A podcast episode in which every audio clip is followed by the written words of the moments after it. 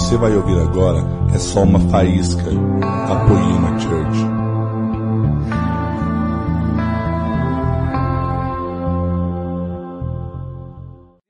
Hoje eu quero falar de fé. Eu quero falar que alguns de nós vai ser feliz por boa parte do nosso tempo, mas muitas vezes você vai ter que viver pela fé. Muitas vezes a sua felicidade vai estar baseada na fé. Eu me lembro de diversas histórias. Uma das histórias que eu tenho de fé, no ano 2000 eu estudava com a Suzana Ladentinha aqui. E eu me lembro que um dia eu estava conversando com ela na frente da, da nossa escola. De repente a Érica passou de carro. Eu, eu dei um tchau assim meio estranho. Nós estávamos separados. Aí a Su perguntou, quem é ela? Falei, é minha ex e futura esposa. Daí ela deu risada. Ela disse, como assim? Então, ela é ex porque ela quis ir embora, mas futura porque eu estou orando, estou com fé. E queridos, eu me lembro que anos depois, quando eu tinha desistido dessa oração, a Suzana pregou para mim. Eu estava no MSN, de repente a Su escreveu assim: Que história é essa, cara, que você, que você desistiu do seu casamento? Entre a data que eu disse que a minha ex e futura mulher passou. E o dia que a Suzana falou, eu já tinha tido cinco separações da Érica. Então, tipo, a Su me deu uma paulada, sabe? Ela ainda não estava convertida, mas ela já carregava Jesus. Ela disse, cara, que história era aquela, minha ex e futura esposa, e agora você desencanou disso. Então ela, ela me lembrou dias que eu vivi pela fé. Querido, dias de fé são dias realmente incríveis. Eu me lembro uma, uma, um, um dia em que eu sonhei com uma cliente da minha mãe. Eu tive um sonho, eu não poderia sonhar com aquela, com aquela senhora. Eu nunca conversei mais do que três minutos com ela. Mais do que bom dia, volte sempre, ou tchau, Deus abençoe. Nunca falei nada disso. Então eu tive um sonho naquele dia. E o interessante é que eu sonhei que aquela mulher estava com medo de morrer.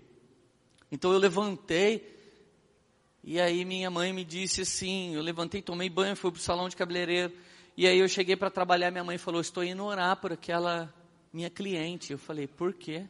Porque ela está com fase terminal de câncer, ela está quase morrendo. Eu falei, meu Deus do céu, só um minuto, mãe, abri minha Bíblia, a Bíblia caiu no versículo. Sabe quando você está meio caixinha de promessas? Você não está muito lendo um texto, você não está orando, você abre a Bíblia de qualquer jeito, meio que o livrinho da sorte. E aí você lê o primeiro versículo. Dura quando cai na página em branco, que divide o Antigo e o Novo Testamento, né? Quando cair ali, significa que Deus está em silêncio, tá? Significa exatamente, Deus não vai falar com você. Quando você abrir a palavra, a palavra der no branco, Deus falou, agora é branco, fica aí na, na fé que eu estou trabalhando. E eu abri, estava escrito assim, e de pregar a toda criatura o meu evangelho. Eu fechei a Bíblia assustado, falei, mãe, também vou. E fui, e a gente orou por ela, e ela foi curada, instantaneamente, de câncer. Eu, eu vivi fé. Eu me lembro um dia que eu nunca fiz isso, cara. Eu sempre fui um cara muito bem organizado nas minhas finanças. Muito. A minha vida toda. Eu acho que por ver sofrimento de tanta gente ao meu redor sofrendo com dinheiro, eu nunca sofri com dinheiro. Eu sempre gastei muito menos do que eu ganhava, mas muito menos. Então, tipo, nunca eu ia passar um aperto financeiro. Eu vivia um estilo de vida bem aquém do que o estilo que eu poderia viver. Quando eu fechei salão de cabeleireiro, eu tinha fundo de reserva, eu sempre tive investimento. Eu me lembro que um dia que eu parei de fumar, e aí eu saí na porta dessa mesma escola que eu estudava. Eu saí na porta da escola um dia, Jesus tinha me libertado, eu, eu pensei comigo, essa era a hora que eu ia acender um cigarro, ficar olhando para a rua. Olha como Deus me transformou. Agora eu estou orando aqui na porta e vendo quem é a vítima que eu vou evangelizar. Olha como você muda. Mas naquela hora o Espírito Santo falou: você não vai evangelizar ninguém. Vai reto, vira direito e vai na ronda. Eu falei: por quê? Enquanto você vai até lá, você calcula quanto você gastava de cigarro. E aí, quando eu cheguei na porta da ronda, eu tinha o um cálculo. No ano de 2000, eu gastava 75 reais por mês de cigarro se eu continuasse a fumar. Então eu entrei e falei, cara, você tem um consórcio aí? O cara falou, qual moto? Eu falei, eu quero de 75 reais. Daí o cara disse, mas qual moto? Eu falei, qualquer uma, eu quero um consórcio de 75 reais. Ele falou, como, como assim? Eu falei, cara, o Espírito Santo mandou eu vir aqui, e ele falou para eu fazer um consórcio de 75 reais, que moto você tem? Daí ele, cara, eu tenho a Pop, eu tenho não sei o que, eu tenho a, a. Eu falei, pode ser a Bis. Gente, desde aquele dia até hoje, eu continuo gastando o dinheiro que eu gastaria com vício em investimento. Tudo isso que eu estou te falando foi viver pela fé. Pessoas foram curadas porque eu obedeci Jesus. Minha vida financeira mudou porque eu obedeci Jesus. Eu estou casado com a minha esposa porque eu obedeci Jesus. E eu preciso falar para você que você só vai ser feliz se você viver pela fé. Se você ficar vivendo pelos fatos, cara, desiste. E, e pode mudar de país. Que o caos ele vai atrás de você. Quando seus olhos estão na carne, você só vê o que é carnal. Mas quando seus olhos estão espirituais, você só vê o que é espiritual, amém? Você quer saber se alguém é espiritual? Conta uma coisa terrível para ele. Se ele começar a achar benção, até onde não tem, você pode crer que esse irmão, essa irmã, eles são espirituais. Agora, gente que não é espiritual, ele pode estar na melhor igreja do mundo, casado com a melhor pessoa do mundo, ele pode estudar no melhor lugar do mundo, ele sempre vai arrumar uma maneira de criticar. Então, quem é tendencioso, a fé, ao crer, ele vai achar bênção até na onde não tem.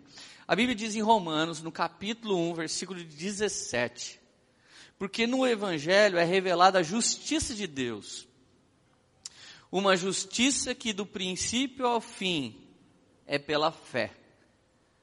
Repete comigo, do princípio ao fim, a justiça de Deus é pela fé. E a, e a Bíblia diz assim: como está escrito, o justo viverá pela fé. Cara, não tem outra maneira da gente viver se não for pela fé. Se você tentar viver como cidadão comum, você não vai viver por fé.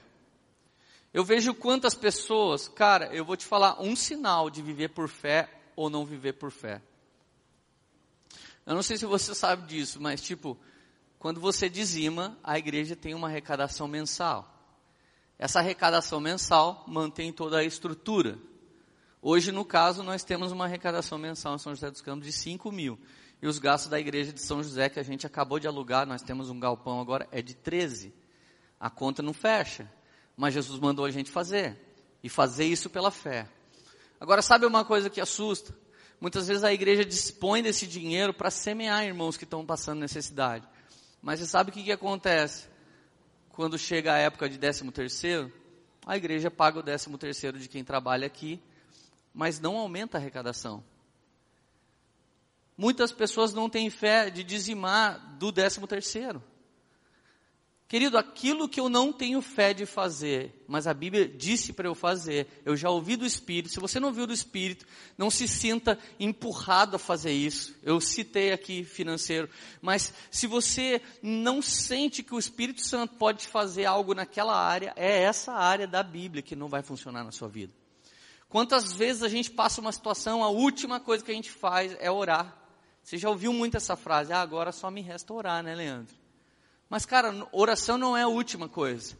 Oração devia calçar todas as coisas, oração devia ser as primeiras coisas, porque através da oração eu começo a acessar esse ambiente de fé e Deus já começa a me nortear. Deus já começa a me levar para algum lugar. Então, olha só, eu fui vivendo pela fé em inúmeras coisas. Eu me lembro um dia que uma mulher, um, um pregador estava na minha igreja. Eu tinha nove meses de conversão. Um pregador estava na minha igreja, e a minha igreja era extremamente tradicional, e eu me lembro que esse pregador, ele começou a dar muita ênfase no mover de Deus, no dom de Deus na vida de alguém. Então ele disse, chame o jovem da sua igreja, o jovem na minha igreja não trabalhava muito. Chama o jovem da sua igreja, porque Deus quer começar a usar uma nova geração. Naquela hora eu falei para Jesus, me usa. Pode me chamar que eu até prego. Daqui a pouco uma moça bate no meu ombro. Oi, eu sou coordenadora dos jovens. Sábado é culto de jovens. Você prega? Eu falei, prego. Eu estava queimando junto com o cara. Eu falei, pô, o cara chama o jovem. Eu, ah, chama ele, isso. Aí ela, você prega? Prego. Quase que eu dei uma rajada de língua voadora no, na orelha dela. Gente, é tão incrível viver pela fé é ser impelido pelo Espírito, porque o justo só tem uma maneira de viver. O justo não vive pela condição do seu país. O justo não vive pelo poder econômico do seu país. O justo não vive pela cultura do bairro que ele mora. O justo vive pela fé. E onde existe um justo, algo da parte de Deus é movido até aquele lugar. Judas, capítulo 1, versículo 3, a Bíblia diz: Amados, embora eu estivesse muito ansioso por lhes escrever acerca da salvação que compartilhamos, senti que era necessário, olha só, eu queria escrever a respeito da salvação, mas eu senti que eu devia escrever insistindo que batalhassem pela fé de uma vez por todas, confiada aos santos. Existe uma grande batalha pela fé. Nós somos um corpo de liderança, nós somos um corpo de pastores, e nós todos juntos, nós conduzimos essa igreja através da voz de Deus. Quantos dias você acha que eu não vim parar aqui sem querer estar aqui? Você tem, sem ter condições emocionais de estar aqui. Sem ter condições de alguma coisa. Cara, sabe aquele dia que você acorda e você pensa assim, um domingo pela manhã, cara, Deus tem que usar muito o pastor hoje. Deus tem que usar muito o louvor hoje, tipo, porque eu não estou muito legal. E quando os caras do louvor, ou os que abrem o culto, os que fazem oferta, ou os que pregam, estão assim? Você acha que a gente chega aqui como? Não, hoje eu não vou. Hoje eu voto nulo. Você vai votar 13 ou 45. Hoje eu voto nulo. A gente devia ter feito isso algum dia na vida, mas eu não estou falando dessa pregação hoje. Eu... Cara, tem dia que você vai indo porque você crê. Você pode? Não posso. Consegue? Não consigo. Sabe? Também não sei. Então por que, que você vai fazer? Porque Jesus me chamou. E se isso que ele me chamou para fazer não é muito maior que eu, não é absurdamente maior que eu, não deve ser a obra de Deus. Porque carpinar um terreno não é absurdamente terrível. E cortar um cabelo não é absurdamente terrível. E fazer uma dieta é quase terrível, mas não é absurdamente terrível. Mas, cara, quando você vai fazer uma coisa que não tem como, você já entrou no nível de viver pela fé. Amém? Então, aqui, ele fala: Eu queria falar de salvação com vocês, mas eu quero que vocês, de uma vez por todas, repete comigo. Eu preciso, de uma vez por todas, estabelecer essa fé confiada aos santos. Cara, fé é uma coisa que não tem cheiro, fé é uma coisa que não dá para ver. Mas fé é um sentimentozinho, cara que só é dado pelo poder da palavra de Deus. E quando você passa a confiar naquilo que Deus disse, então você pode materializar aquilo que Deus disse.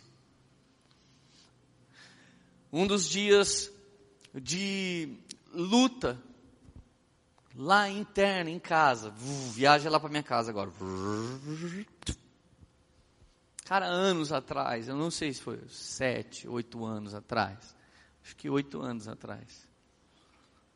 Poema vai fazer 10, sete anos atrás. Eu me lembro que um dia eu falei, amor, você vai pregar. A Érica me disse, era aquele dia que devia ter uma luz na mulher, assim, ó, na testa, neon, verde, quando ela tivesse tranquila emocionalmente. Estou falando daqueles dias. E vermelho, pegando fogo, quando fosse TPM. Devia, devia. Se eu pudesse dar uma ideia para Deus, Deus, põe um LED nas mulheres aqui no canto, atrás da franja. Para a gente bater o olho, se a luzinha reluzir um pouquinho assim, não precisava nem aparecer tanto, mas se a testa ficasse um pouco. Já sei, já sei. Num desses dias eu fui convidar minha esposa para pregar. Amor, você vai pregar domingo? As pessoas querem você pregando. E, gente, era uma época chata. Os leandrinos congregavam na poema nessa época. Os leandrinos eram seres humanos que não tinham entregado sua vida para Jesus, tinham entregado para mim. E o dia que eu não pregava, eles levantavam e iam embora da igreja. Era muito paia, mas era muito, mas era ridículo. E alguns dos pregadores, quando subiam, vinha uma galera fazendo assim, embora, levantava e ia embora. Gente, tem um monte de gente que levanta na hora que estou pregando e vai embora. Eu prefiro pensar que eles estão adorando minha pregação e foram chamar mais gente para vir. Você tem que ver esse cara pregar. Já decidi já aqui dentro que é isso que acontece quando alguém levanta. Por mais que eles levantam com cara feia e vão embora, eu decidi que eles foram reunir uma família. Gente, vem agora, eu vou pôr no online, vocês têm que ver essa pregação, é incrível. É isso que acontece quando as pessoas levantam. Mas os outros pregadores, eles não achavam que as pessoas fazem isso. Então ela disse, amor, eles querem ver você. E aquela hora eu não estava numa crise de uma esposa. A Bíblia diz que Adão foi feito para governar com Eva. Nesse dia eu falei, amor, qual é o, o, o grilo? Não era o Tiago Grilo. Qual é o grilo que está rolando? Aí ela, ela disse, ah, cara, eu, eu não vou pregar. Você sabe pregar, eu não sei. E a Érica é uma das minhas pregadoras favoritas. Falei, eu sou seu marido, então vamos trabalhar uma pregação. Né? Daí a gente começou assim. Eu falei, o que, que Deus quer que você fale dela? Tá vendo? Eu não sei. Eu falei, quando eu não sei, eu escolho. Dela, como assim? A Érica veio de uma linha, é, no bom sentido esotérico evangélico, tipo, tem que um anjo pendurar no luz, eis que você vai pregar domingo eu tenho um recado. Cara, a Bíblia é a palavra de Deus, amém? O dia que você não souber o que pregar, abre a Bíblia, lê um texto que é a palavra de Deus e começa a falar daquilo, então você já está pregando. É muita pretensão a gente achar que o Espírito Santo sempre vai ficar falando através de nós e a gente não vai precisar nem da Bíblia. Sai fora.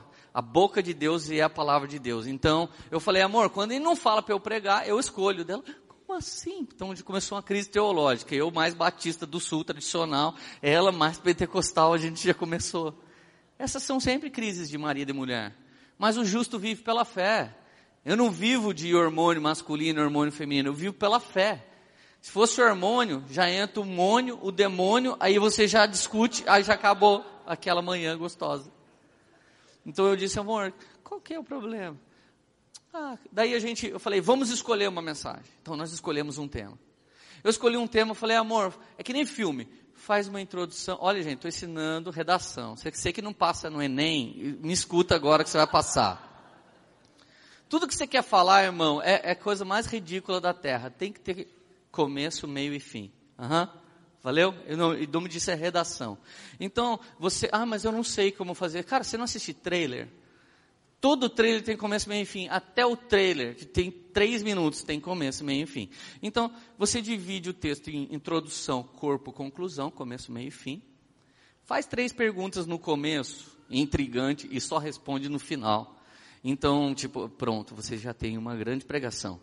Agora, a gente depende do fogo de Deus, do Espírito Santo de Deus, do poder de Deus. Então, quando a gente fala, ele começa a fazer parte do, do culto e começa azucrinar umas pessoas, começa a curar outras pessoas, começa a tentar entrar dentro de algumas outras pessoas que já estão, está lacrado, não está entrando ainda. Essas coisas acontecem.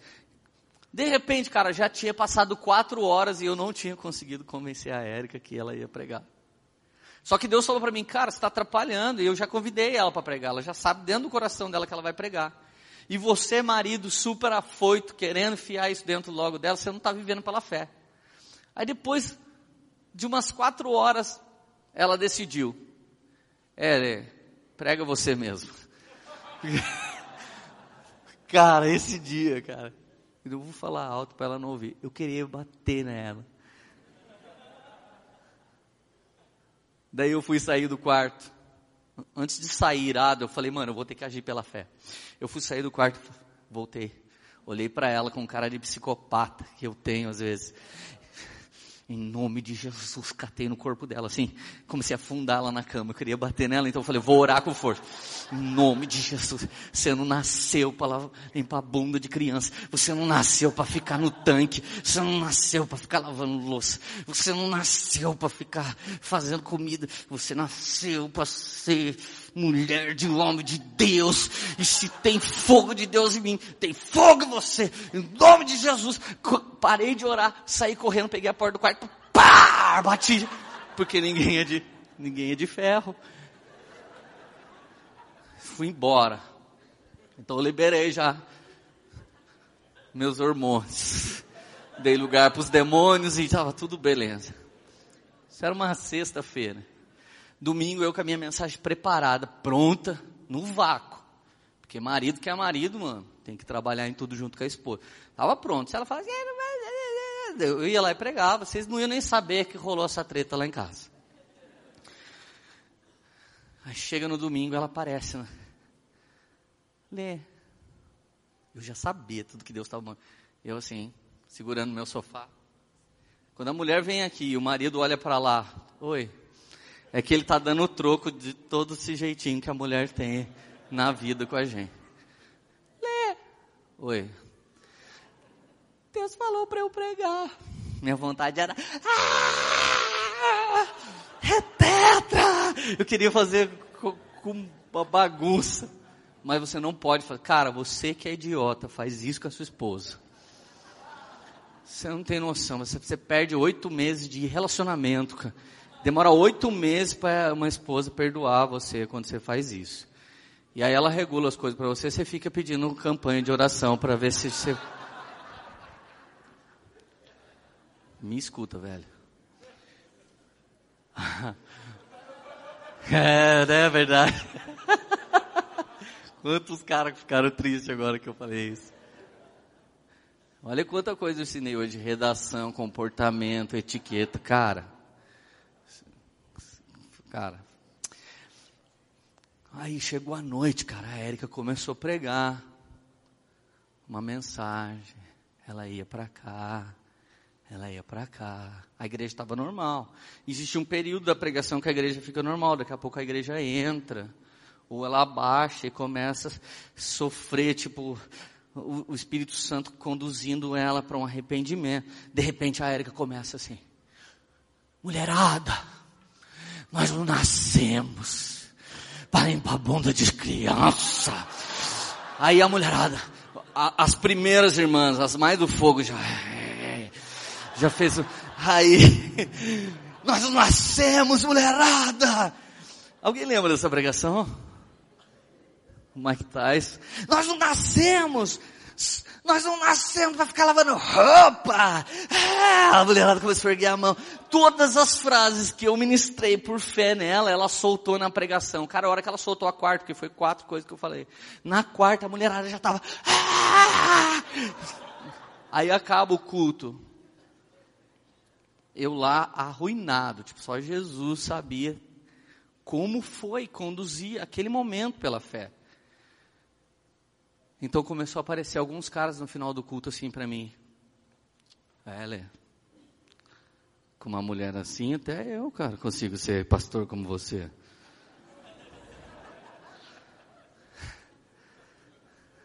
Minha vontade era.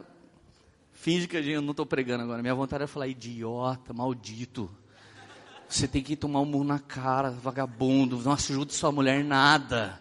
Você não sabe o que, que eu passei, rapaz. A pressão atmosférica mudou na minha casa. E você vem, pensa que ela nasceu assim, cara? Pensa que eu nasci assim? E outra, eu estou contando um episódio do cotidiano normal, velho. Que às vezes dá ruim. Agora a Érica pode contar um milhão de outros que eu dei ruim e pela fé ela precisou persistir até que eu me equilibrasse e entender, né amor? Quantos? Muito mais, né? Do que você já fez para mim. Muito mais. Muito mais. É que o poder do microfone, cara, é autoridade demais. Tipo, eu tô falando dela aqui. Você vai ver a próxima pregação, o que, que ela vai fazer comigo. Você entendeu? Você entende o que é viver pela fé, querido? Aqueles caras que nunca conseguem dar um conselho para a esposa, apareceu para mim, é, se a minha esposa fosse assim. Dá vontade de falar isso se você fosse que nem eu. Porque, cara, eu não vou viver no nível da mediocridade. Jesus não me tirou do pecado para eu continuar tendo comportamento, mente, raciocínio de pecador. Ele me tirou para viver pela fé. E não é fé em fatos da terra. Não é fé em estatísticas de cientista. É viver pela fé no poder da palavra de Deus. Ela é imutável. Céus e terra vão passar. Mas a palavra de Deus não vai passar. Se eu posso crer no que a palavra de Deus diz e caminho de encontro a ela, ela, algum disso vai se cumprir na minha vida, e você deixa de ser como toda a terra e passa a ser como os filhos de Deus que carregam sua herança aqui na terra, amém? Recebe aí? Vamos lá. Queridos, eu vou ler uma parte da Bíblia, eu nem queria que você ouvisse, eu queria que você tampasse o ouvido. A Bíblia é mensagem. Tem, temos um texto aqui, na verdade a Bíblia mensagem não é uma Bíblia, ela está parafraseando o texto. Então se você estuda sua Bíblia mensagem, ela é uma Bíblia para você entender um pouco mais com clareza, mas ela não é fiel ao texto. Mas 2 Coríntios, capítulo 6, verso 11 até o 13, olha o que a Bíblia mensagem nos diz. Prezados Coríntios, vou mudar, posso mudar? Vocês me dão autoridade? Vou, posso trocar Coríntios por Poemeiros? Pode? Sim ou não? Amém ou não?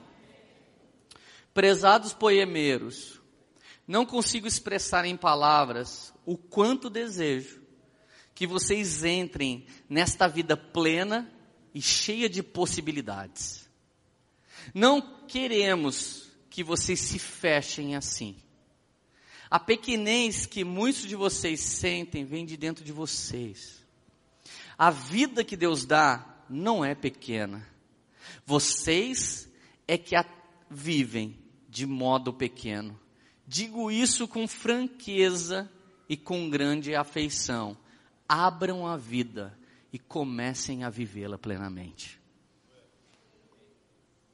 Cara, vou, pode olhar para o nosso passado. Pode olhar para o nosso passado.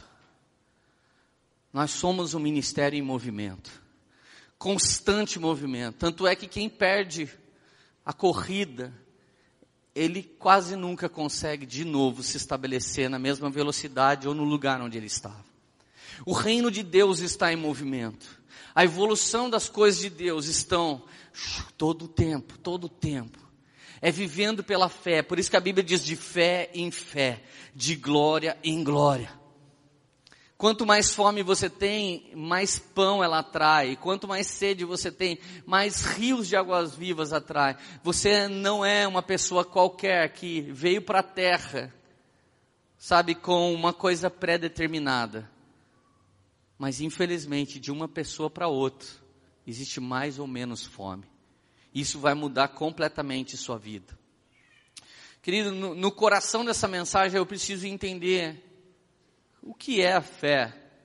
Hebreus 11:1 diz: "A fé é o firme fundamento das coisas que se esperam e a prova das coisas que não se veem." O que é fé? A fundamento. O mais firme do cristianismo um fundamento firme daquilo que se espera e a prova daquilo que não se vê. A Bíblia é Mensagem, nesse mesmo texto diz, o fato essencial da existência é que esta confiança em Deus, esta fé, é o alicerce sólido que sustenta qualquer coisa que faça a vida ser digna. Querido, é um fundamento que sustenta o motivo da vida ser vivida. Sua vida passa a ter uma real importância quando você tem fé. Quando você não tem fé, você vai correr como um grande buraco dentro de você, tentando colocar alguma coisa aí dentro para preencher. Um dia eu fui explicar para um maluco, você tem que viver pela fé sempre, cara. Um dia eu saí de uma vigília, três e meia da manhã, Chacras Flórida, eu ia voltar a pé para o Bosque da Saúde. Ou seja, eu ia chegar aqui depois da manhã. Eu saindo, na hora que eu chego lá perto da, de algum lugar que eu não lembro, lá para trás da Ford ali, tipo uma coisa assim. Um carro de um amigo maluco das antigas. Ah, vagabundo! O cara me dá um grito assim. Eu falei, que, que isso? Tá amarrado. Ele para, abre a porta do carro. Quer carona, crentinho? Falei, vou evangelizar esse cara. Cara, o cara me enfia dentro do carro. E me leva para um Woodstock que estava rolando lá na estrada velha, na, de Pinda para Campos, perto do ah, Piracuama. A hora que ele entra com o carro, cara, meu Deus do céu, velho. Já era umas quatro da manhã. Você imagina, balada já começa com gente bêbada. O que, que, que, você acha que estava rolando às quatro da manhã? Hora que eu entrei, eu falei, mano, me tira daqui. Ele falou, vai a pé então, eu duvido você a pé. Você vai ter que ficar aqui dentro para eu poder te levar embora. Daí eu ia demorar uns sete dias para voltar daquele lugar se eu viesse a pé. Falei, desgraçado, olha o que o cara fez comigo também, só de raiva. Eu falei, vou pregar para todo mundo aqui. Daqui a pouco alguém olhou, olha o Leandro, Nirvana, você acredita, velho, que esse cara tá aqui? Começou a galera a dar uns gritos, que é um baseado, que é não sei o quê. Falei, não, eu já tenho Jesus. Os caras, ah, falou, mano, você tá aqui porque você, porque você vazou, não aguentou. E aí eu comecei a contar minha história pra galera, daqui a pouco fez uma roda. Tinha uns 10 caras de início, era curioso. Dos 10 foi baixando, 8, 7, 6, 5, 4, 3, daqui a pouco sobrou um. A hora que eu termino de ministrar um, que eu termino de abraçar um, que eu ministro Jesus para ele, o meu amigo fala, vambora, vambora, você só fica pregando mesmo, você não volta nunca para o mundo, tipo, me trouxe embora para minha casa. Não importa onde você vá. Não importa a surpresa que o diabo pode estar preparando para você, o justo vive pela fé onde quer que seja. Ele vai ser como uma garça, que por mais que ela ande no barro, você nunca vê a garça com as penas pretas. A garça mantém suas penas brancas. Essa é a, a graça da garça, de caminhar no meio do lodo, sem se sujar. O justo só consegue fazer isso, querido, vivendo pela fé. Minha vida passou a ter um porquê eu passei a saber por que, que eu existo. Não existo para fumar, não existo para beber, não existo para cheirar. Naquele dia eu era bem garoto ainda na fé, mas eu já sabia que eu não existia para isso. Eu existia naquele dia para refletir a glória de Jesus. Então pode ser careta ou pode ser noia. E eu vi Jesus e eu tinha Jesus para dar para quem quer que fosse e não importa. E a Bíblia diz assim, ó, é pela fé, continuando esse texto, que lidamos com o que não podemos ver foi um ato de fé que distinguiu nossos antepassados, elevando-os acima da multidão. Repete comigo: viver pela fé me eleva acima da multidão.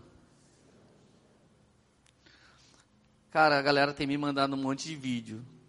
Os muçulmanos estão chegando para fazer evangelização. Primeiro que evangelização é feita com o evangelho, então qualquer pregação de outra coisa não é evangelização, valeu? Segunda coisa, pode vir aqui. A hora que a gente começa a pegar fogo, não quero saber de qual raça, crença, língua. Até crente está tá, tá tendo ter esperança aqui dentro, você quer quem mais que, que não vai ter? Até crente que chega aqui, ô oh, cara, fui roubado da igreja, já aconteceu comigo, sou ferido da igreja, o cara vem aqui para ter esperança.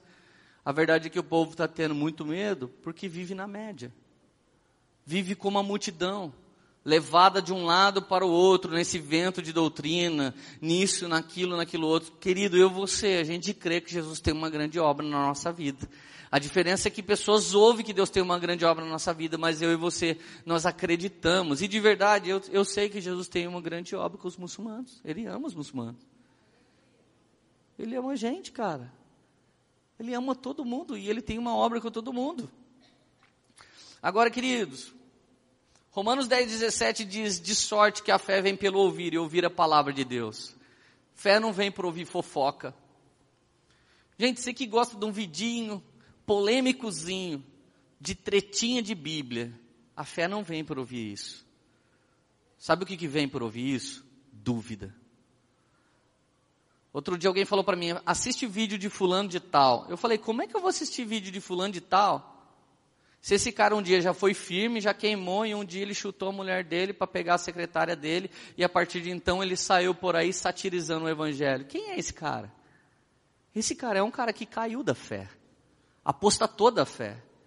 Ah, eu consigo tirar coisas boas de lá. Cara, Deus abençoe por sua maturidade, mas não acho que a multidão sabe fazer isso.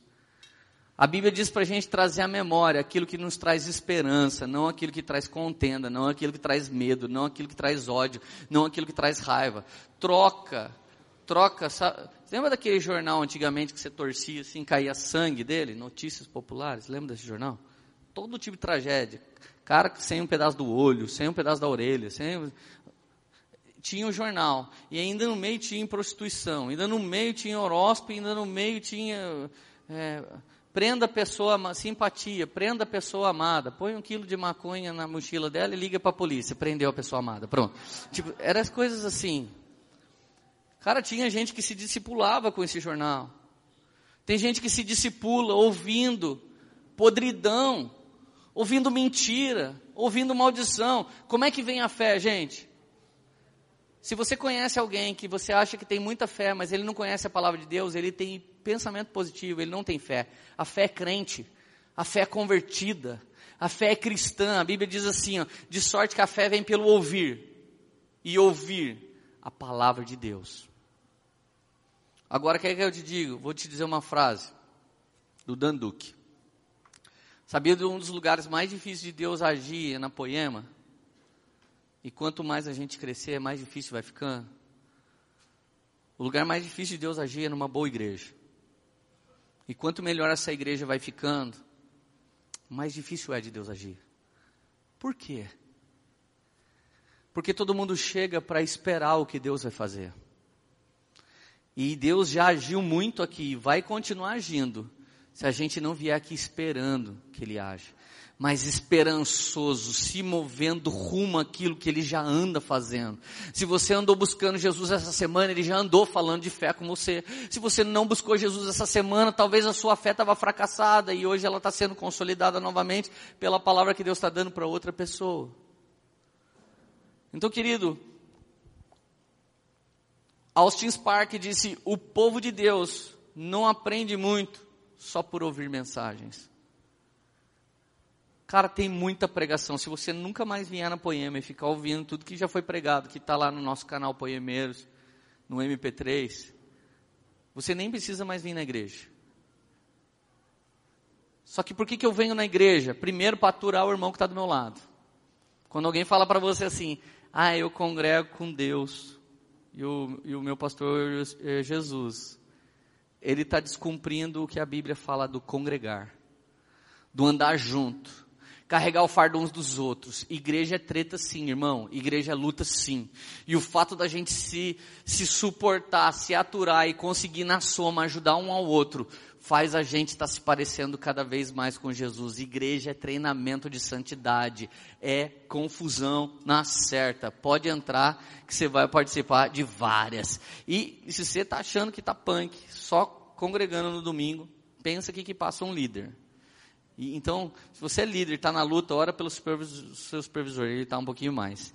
Ele tem vários líderes como você para ajudar. E vai orando assim, ó, e vai orando. E toda vez que eu estou na luta, eu falo, Deus do céu, eu estou orando pelo apóstolo Rina. Tem 350 igrejas de bola de neve. Pensa o cara que está orando pelo Rina. Eu estou orando pelo Rina, cara. Que duas igrejas já está só a graça de Deus, aleluia. Agora, olha o que o Mark Schubert. Peguei três frases de três caras que refletem algo de Deus na minha vida o Mark Schubert soltou essa frase, e eu adoraria que ele nunca tivesse falado isso. Só porque você ouviu, não significa que você já tem. A fé vem pelo ouvir, mas a fé não te dá. A fé é o início de um movimento. Fé para acreditar e obediência para caminhar consolida fé e obras. Tiago nos ensina: me conta como é a sua fé, que eu te conto como são minhas obras. Só porque você ouviu uma mensagem bacana, não significa que você tem. Quantas vezes nós já nos orgulhamos de palavras incríveis que Deus tem derramado na nossa igreja, mas o fato de ouvir não muda porque olha já quanta gente entrou e nem mais voltou aqui. Não vai voltar aqui, e não vai voltar em lugar nenhum, porque a palavra não entrou e ele não, não passou a ter fé e ele muito menos se tornou praticante. Nós precisamos ser felizes manifestando a fé. Cara, você vai ter que experimentar. Lembra que eu te falei de toda administração que eu sempre fiz muito bem na minha vida? Eu me lembro um dia que eu fui comprar uns produtos de cabeleireiro para o meu salão. E o valor do cheque para 30 dias era de 300 reais. E eu falei, Deus, mas pelo meu planejamento eu não vou ter esses 300 reais até o dia. Deus falou, eu quero que você dê esse cheque pela fé. Gente, não sai pegando só essa parte da pregação, que você vai se dar mal, tá? Pega ela inteira. Cara, dizimista primiciador, eu era fiel, mas de repente eu ouvi Jesus falar: Eu quero que você saia do nível do seu planejamento e entre no nível de fé no seu salão. Você precisa desses produtos para você aumentar seu ganho. Só que o que, que eu esperei? Eu ouvi de Deus, ele me disse que ia dar o dinheiro, dei o cheque para 30 dias pela fé. Sabe o que aconteceu? Eu trabalhei aquele mês com aqueles produtos e todo mundo teve a mesma ideia de me dar um cheque para 30 dias. Então, se eu demorei um dia para começar a trabalhar, o, o, primeiro cheque ia cair um dia depois do meu cheque. Então, você sabe o que aconteceu? Chegou no dia do meu cheque, I don't have money. Eu falei, cara de Deus, eu não tenho dinheiro. Pensa num cara que começa a ter tremedeira, se ele vai ficar sem pagar alguma coisa. Cara, minha vida inteira eu disse que nunca isso ia acontecer. E eu fiquei insuportável, cara. E eu não consegui dormir. Daqui a pouco chega o irmão mais simples da minha igreja. De bicicleta, barra forte. Céus e terra passarão, mas a barra forte não vai acabar. O irmão parou aquela bicicleta que dura o resto da eternidade. Tirou aquele capinzinho do canto assim.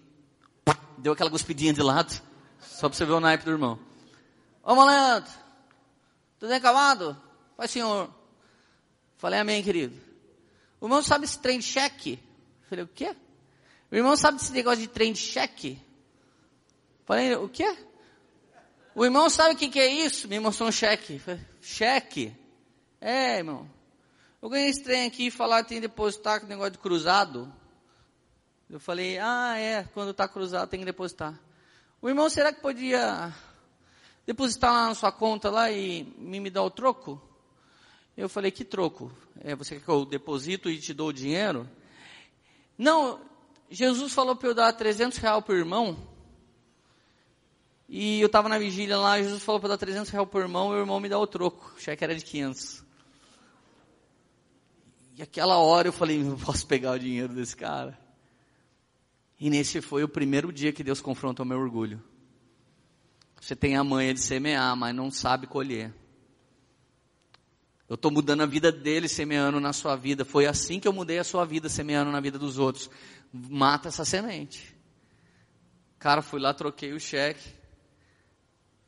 Fui levar no culto, ele não tinha ido. Fui levar na outra semana, duas semanas para devolver os 200 reais ainda. Se você é negociante, você sabe o que é ficar mais duas semanas com o dinheiro de alguém. Você está ganhando dinheiro. E esse foi um dia que Jesus fez eu viver pela fé na área financeira. Cara, já teve dias hoje que por Deus ter me abençoado, eu sempre quero entrar na frente de Deus. Nós estávamos voltando de uma ministração, eu, o Brisa, e a Suzana. A Suzana foi montar nossa loja no, no lugar que eu fui pregar, o Brisa foi adorar Jesus. Quando a gente estava voltando, o Brisa começa, mano, documento da minha moto atrasado. Na, na hora veio na minha mente, o cara gasta a moto com a igreja semana inteira. Vou pagar o documento da moto dele. A Su, ah, Brisa, fica tranquilo, o meu bateram lá na igreja e ninguém sentiu de pagar. Amassaram o carro da Su. Eu falei, cara, olha os dois fazendo a obra de Deus ou vou armar uns caras, o Espírito Santo, ei, você nem deixa os caras viver pela fé como você. Você vive ensinando e atrapalha. Estou dando uma dica agora para pai e mãe. Você nunca ensina os seus filhos. Seu filho é adolescente, não manda ele duro para o influa. Amém? Ensina o seu filho a semear. Porque se você não ensina o seu filho a semear, você não ensina o seu filho a prosperar. E se você não ensina ele a prosperar, ele vai morar lá no fundo da sua casa, você vai vir aqui reclamar. Então eu estou te ensinando como não reclamar do seu filho e morar lá no fundo da sua casa. Estou te dando a letra. Você precisa ensinar, eu ensino a radaça. A radaça já vem na hora da oferta, dá um dinheirinho aí. Radaça, tem que ganhar o seu dinheiro para. Pai, eu não trabalho. De repente, Jesus falou, você não pode fazer isso, você não tem, você não tem testemunho de 100 reais, de 200 reais, de 300 reais, de 5 mil que eu te dei, você não tem, eu tenho. Deixa eles ter o testemunho deles. Cara, eu, angustiado, porque eu tenho fé de lançar semente neles, eles são bênção. Chegou na outra semana o Brisa, velho, que fita, você não está acreditando. Falei o que, mano? Cheguei em casa, fui pro sacerdócio, o Espírito Santo falou, tira o extrato. Eu falei, Espírito Santo, eu só tenho 20 reais, faz o resto da vida que eu só tenho 20 reais na minha conta. O Espírito Santo falou, tira o extrato. O Espírito Santo, o diabo também atrapalhando, eu tô aqui adorando, orando. O Espírito Santo, tira o extrato, sou eu. Ele falou, tá bom. Tirou o extrato, tinha 1.280 reais. Lê, você não acredita, tirei o dízimo, tirei a primícia. Olha, olha só o coração do cara. Tirei o dízimo, tirei a primícia, lancei todas as coisas. E, mano, paguei a moto, sobrou dinheiro para dar um rolê. Daí, daí a, a Suzana. Eu fiquei até com medo nessa hora. A sua, e o meu? Bateram do outro lado do meu carro. Falei, manos, tadinha da menina. E sabe o pior? Eu fiz, o, agora o, o irmão que bateu pagou. Eu fui fazer o orçamento só daquele lado, ficava 500 reais. Quando eu voltei para buscar no funileiro, o funileiro maluco arrumou os dois lados do carro pelos mesmos 500 reais. Então Deus mandou bater de novo para abençoar inteiro.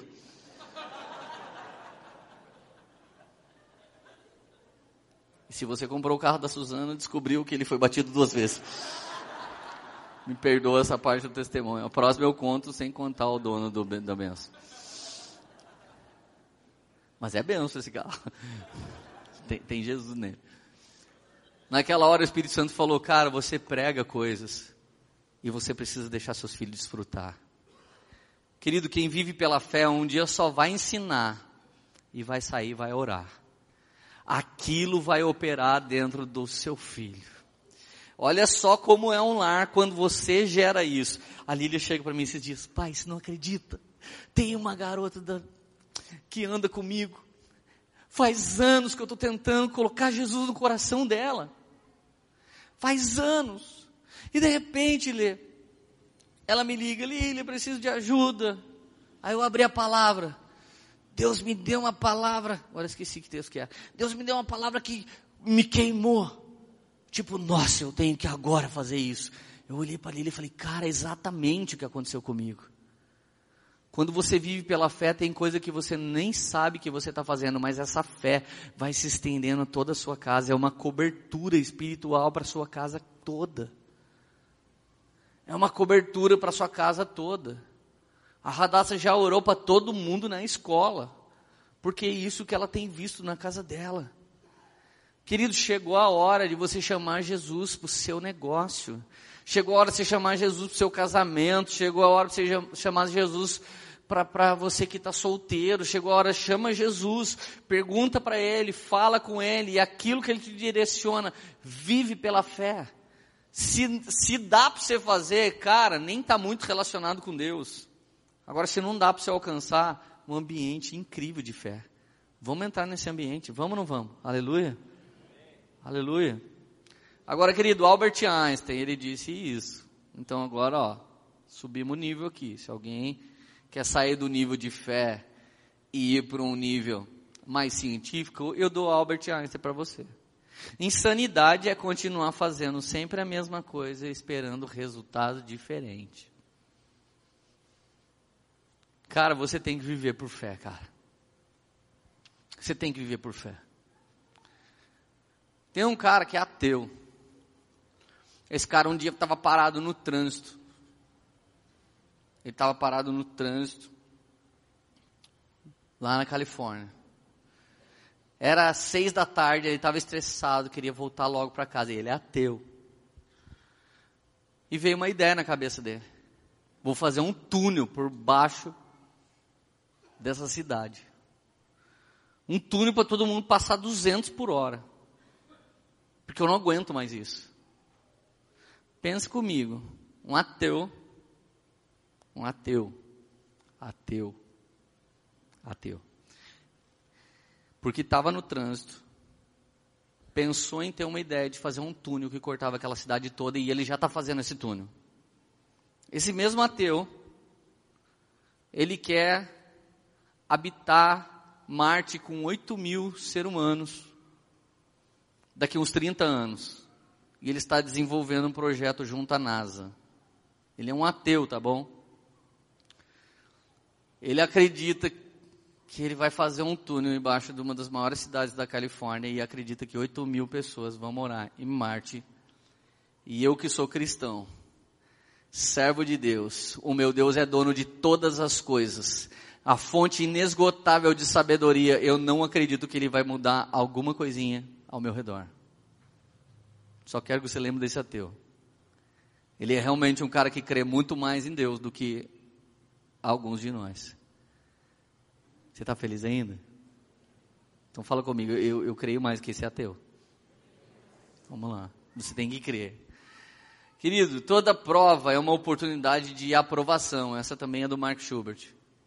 Não gosto muito de falar muito com o Mark porque ele fica fazendo essas coisas, ele fica soltando essas frases que acabam com a nossa vida. Toda prova é uma oportunidade de, de, de, de provação. Cara, toda luta no UFC, o que, que ela promove no fim? Gente, o que? Diga, um vencedor. Um, dois, três e? Mas imagina você olhar para aquele octógono. Por favor, eu não quero entrar. Não, mas se você cair nocauteado, você já vai ganhar muito dinheiro. Gente, por 5 mil dólares alguém apanharia aqui? Por 500 reais eu já apanho já. Porque para mim qualquer dinheiro é vantagem, porque sendo pastor você já apanha sem ganhar dinheiro. Você sabia que um cara patrocinado, quando ele entra para uma luta, se ele cair, ele já ganhou grana? Essa é a mesma coisa das provações que vêm sobre você. Se você cair na provação, está garantido que o Senhor vai estender graça e misericórdia, vai te levantar e vai te dar outra oportunidade. Agora, se você tem que olhar para a prova, cara, e já falar, mano, é o seguinte, eu vou segurar no ferrinho aqui do que já vou voar com os dois pés no peito, antes de apitar começou. Porque com o diabo não tem regra, então antes de falar valendo, você já pode arrebentar o capeta. Aleluia. Antes de acabar esse culto, você já pode estar vencendo uma batalha contra ele, você já pode estar orando e se antecipando na situação. Querido, tudo que se move no reino, inicialmente é por fé. A salvação é pela fé. Se você não crê, não é salvo. Os dons é pela fé. Pela fé aceitamos algo maior que nós. Pela fé mergulhamos em chamamentos desafiadores. Pela fé aceitamos caminhar rumo a algo inalcançável, inatingível. Pela fé nós fazemos loucuras. Escuta essa história. Essa história eu li um dia num livro cristão. E eu fiquei essa semana procurando essa história, que eu não lembro que livro que eu li. No final dos anos 80, um violento terremoto de quatro minutinhos só arrasou Armênia, matando 30 mil pessoas em quatro minutinhos. Em meio ao caos, um pai deixou sua esposa em casa e correu para a escola onde seu filho estava estudando. Só para descobrir que o edifício já estava completamente no chão. Você imagina, terremoto, bah, você vê que está tudo bem na sua casa, então você sai correndo em direção da escola do seu filho. Quando ele chega lá, a escola inteira no chão. Queridos, depois do choque inicial, ele lembrou que ele sempre fazia uma promessa para o filho dele. Não importa como, quando ou onde, eu sempre vou aparecer para te ajudar. Eu sempre vou estar com você. Isso aqui é real. Querido, lágrimas amargas começam a descer no rosto do cara, desespero, angústia. Olhou para a ruína, para a situação quase sem esperança mas diante da promessa que ele sempre fazia para o filho dele, ele retomou o ânimo assim, buscou lembrar mais ou menos onde ficava a sala de aula dele, foi até aquela parte de trás e começou a cavar. Ajudando os bombeiros, ajudando os policiais, os turnos dos policiais e bombeiros iam mudando e ele continuou. Esse cara cavou por 38 horas.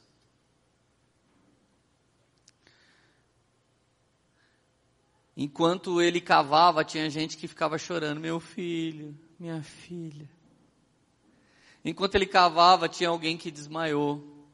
Enquanto ele cavava, tinha alguém que se desesperou. Enquanto alguém falava para ele: Cara, você já está mais de 24 horas aí, ele nem ouvia, ele continuava cavando. Todo mundo tentava tirar ele de lá ele, ele queria pelo menos ver o corpinho do filho dele. Querido, de repente ele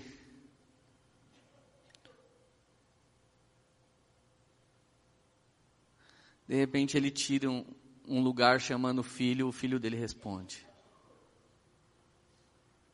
Filho, pai, filho, você está vivo? Eu tô. Por que, que você está vivo, filho? Como que você está vivo? Como que você está bem? Seu corpo está tá. Filho, tem mais alguém com você? Pai, não dá para contar, mas tem uma, um monte de amiguinho aqui comigo. Mas o que aconteceu? Eu, falei para eles, pai, na hora que tudo começou a cair. Todo mundo gruda em mim agora, porque o meu pai vai vir buscar a gente. Das 33 crianças daquela sala, 14 sobreviveram por causa da promessa desse pai para esse filho. Essa história me lembra uma das pregações de Billy Graham. Billy Graham um dia disse, gente, fique todo mundo em paz, eu já li o final da Bíblia e a gente vence. Se você acreditar em Jesus e nas promessas de Jesus e na palavra de Deus, do jeito que esse garotinho acreditou no pai dele, Está tudo resolvido. Se você pergunta para mim, o que, que, você já fez pela fé? A primeira coisa, eu, eu acreditei que eu sou salvo pelo sacrifício de Jesus. Segunda coisa, eu permaneço acreditando no amor que me ama. Se ninguém me amar, tá beleza que Jesus me ama. Eu passei a acreditar em cura de enfermos. Cara, Deus me usou para ressuscitar uma pessoa. Eu, eu confesso que eu tento com quase todo defunto que eu vejo. Eu fico lá, para não pagar mico, falando no ouvido, pertinho. Levanta em nome de Jesus. Um dia deu certo. Agora, querido, eu quero encerrar essa mensagem com esse verso. Ele parece ser bastante contraditório. Você já leu muito na Bíblia Jesus falando homens de pequena fé. Não leu? E essa palavra pequena é no sentido pejorativo, homem de pequena fé, por isso que nada acontece se sua fé é pequena. Mas tem outro texto que diz que se você tiver uma fé pequena como grão de mostarda, então você dá ordem para que algo aconteça. Mas deixa eu te falar um manto que existe nisso. Mateus 17, verso 20. Ele respondeu, porque pela fé que vocês têm é pequena. Foram expulsar um demônio de um cara, o demônio não foi. Jesus falou: é que a fé de vocês é pequena. Eu lhes asseguro, se você tiver fé como um grão de mostarda, poderão dizer a esse monte: sai daqui e vá para lá, e nada será impossível. Vocês têm a fé pequena, por isso que o diabo não foi embora. Mas se vocês tiverem uma fé não do tamanho, mas como um grão de mostarda, como é outro sentido. Tamanho está falando de quantidade. Como está falando por ser maciço. É praticamente impossível espremer e quebrar algumas coisas muito pequenas. Quando você começa a fazer dieta, você descobre isso. Semente de não sei o que, semente de unicórnio, semente de dragão que voa, semente, você pega essas sementes, você enfia dentro do seu liquidificador, você bate o resto da vida. E algum dia não me pergunte como, mas você descobre que aquela semente não, ela nunca se desfaz. Aí você, aí você fala, cara, por que, que essa semente não desfaz? Porque você põe no dente e aperta assim, ela voa. Então nada moe uma coisa pequena e sólida. Não importa o tamanho da sua fé, importa se ela é sólida. Por isso que aquela área que você já tem fé antes de se converter, Jesus já opera antes de você se converter. Por isso que a área que você não tem, eu tenho até muita fé, eu já tive, final de semana passada eu estava com uma fé, que não, fé de louco, não aconteceu nada. Então o tamanho da fé nunca muda. Mas a consistência da fé é que muda. Se você me perguntar, Leandro, não passou por um momento que você quis desistir? Semanalmente acontece. Semanalmente. Por um lado começa a acertar. Por um lado você abraça sua esposa e você fala: Meu Deus, nem dá para acreditar que a gente era aquelas coisas do Satanás, nós dois. Aí você já olha para o lado, alguém da sua família está desanimado. Aí você olha para o outro lado e você vê alguém com uma doença. Aí você olha para o outro lado, você vê um casamento acabando. Aí você olha para um lado, alguém fala muito obrigado porque essa igreja está aberta. Aí por outro lado, alguém fala tomar que feche essa droga. Então você é bombardeado diariamente, espiritualmente, emocionalmente. Então vários dias da sua vida você vai ter que se lembrar que esse pai falou: ainda que teu pai e tua mãe te esqueçam, eu jamais te esquecerei. Você vai, você vai ter que lembrar que o seu pai disse: eu, eu vou embora, mas eu voltarei. Quando eu vos preparar lugar, eu voltarei e vos levarei comigo, e vocês estarão comigo para sempre.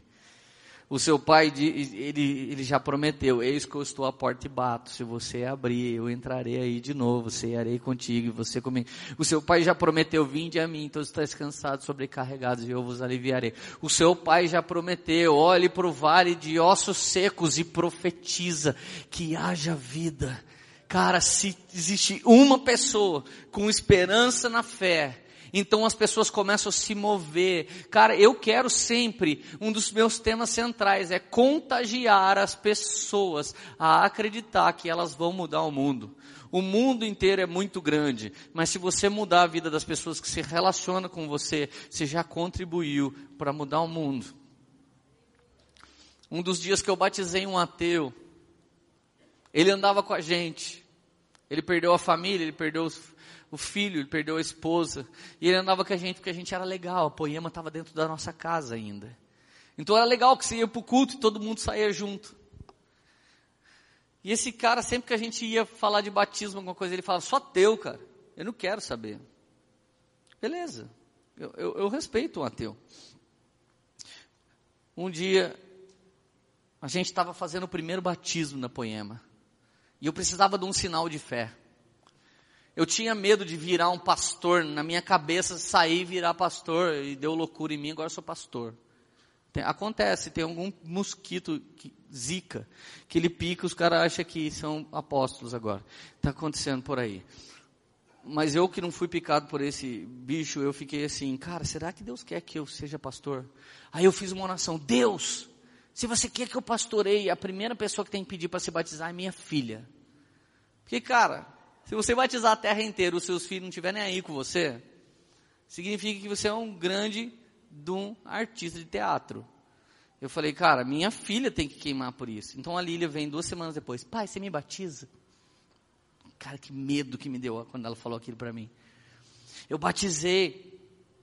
Quando eu estou terminando essa leva, a primeira foi a Lília e o último foi esse cara. Eu batizei a Lília, batizei o Japa, batizei o Diego, batizei o Henrique, batizei a Maria. Daqui a pouco, daqui a pouco esse cara pula na água. batizei eu também.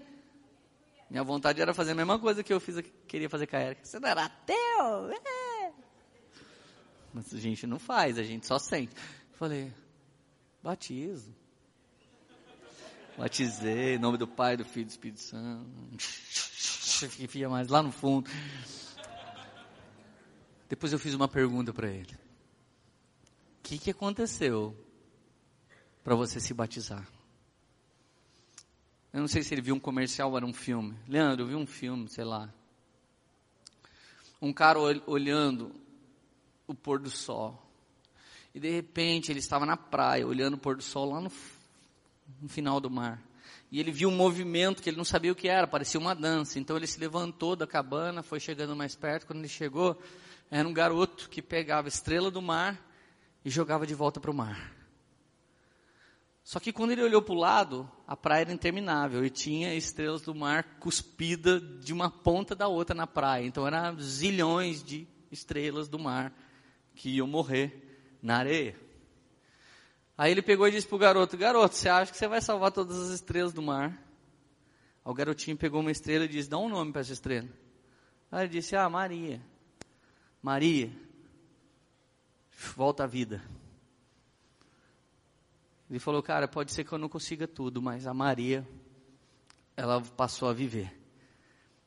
Então, quando o menino vai pegar a segunda e olha para o lado, o cara também já estava pegando estrelinha e jogando para dentro. Ele disse, Lê, quando eu vi isso, eu vi você acreditando na transformação das pessoas e eu quero fazer parte disso. Ele não viu Jesus, ele não sentiu Jesus, mas a manifestação de Jesus num pecador como eu falou para ele dessa esperança que está fundamentada na fé. Você crê nisso? Feche os teus olhos. Espírito Santo, essa é uma manhã de muita fé. Essa é uma manhã de relacionamentos. Relacionamento com Sua palavra. Senhor, se for preciso, para que todos aqui possam viver Sua palavra, não existir mais culto, poema e nada, só para que cada um tenha que viver a fé tenha que viver a sua fé diária, vivendo de Deus. Eu abriria a mão de tudo isso, Pai, para que cada um que está aqui se encontrasse com o seu verdadeiro chamado. Espírito Santo, que os pais que estão aqui, os filhos, que os solteiros, que os irmãos que aqui estão, os avós, começassem a entrar num nível novo de fé Senhor, boa parte da minha felicidade está em testemunhar o que o Senhor fez e tudo isso foi calçado pela fé. Senhor, como Davi, não tire de mim a alegria da salvação. Deus, ser salvo é ser extremamente alegre. Podemos estar na mira de um revólver, podemos sofrer um acidente, podemos morrer, Pai. E nós seremos salvos, Pai, porque nós já estamos salvos no poder do nome que é sobre todo o nome, do sacrifício do Calvário. Eu quero te suplicar nessa manhã, Espírito Santo, nos leva a viver pela fé. Nos leva a entrar nessa dimensão, Pai, onde eu não posso, eu não consigo, eu não sei, eu não encontro forças, mas eu creio.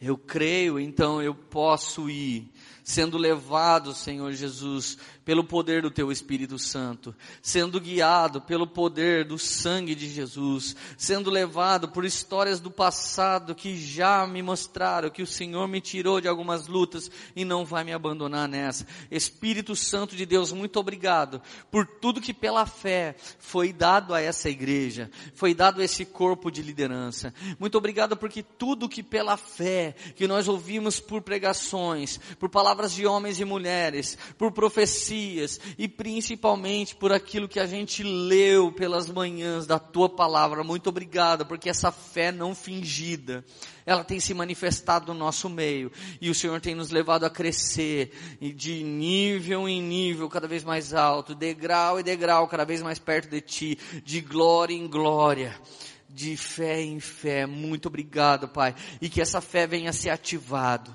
que alguém essa semana tenha oportunidades de viver pela fé, oportunidade de levantar da cama e vencer uma depressão pela fé, oportunidade de levantar da cama e vencer a solidão pela fé, vontade de levantar da cama e vencer a falta de dinheiro pela fé. Senhor, pelo poder no nome de Jesus, alguém que está lutando com uma doença, seja curado no nome de Jesus pela fé. E pela fé tenha os seus filhos restaurados da droga, prostituição, pela fé, pela fé, toda deturpação sexual das nossas vidas venha a ser transformada no fogo do Espírito Santo. Pela fé, Senhor, nos leva a levar o Evangelho aos quatro cantos da terra. Pela fé, Senhor, Jesus nos dá força para abrir frentes e frentes e frentes, anunciando Tua palavra pela fé.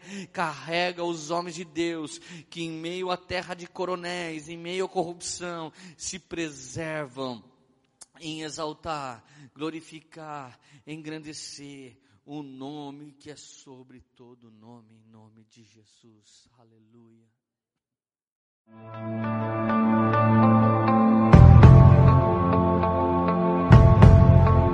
Você acabou de ouvir uma mensagem da Poema Church. Para mais informações, acesse o nosso site poema.com.br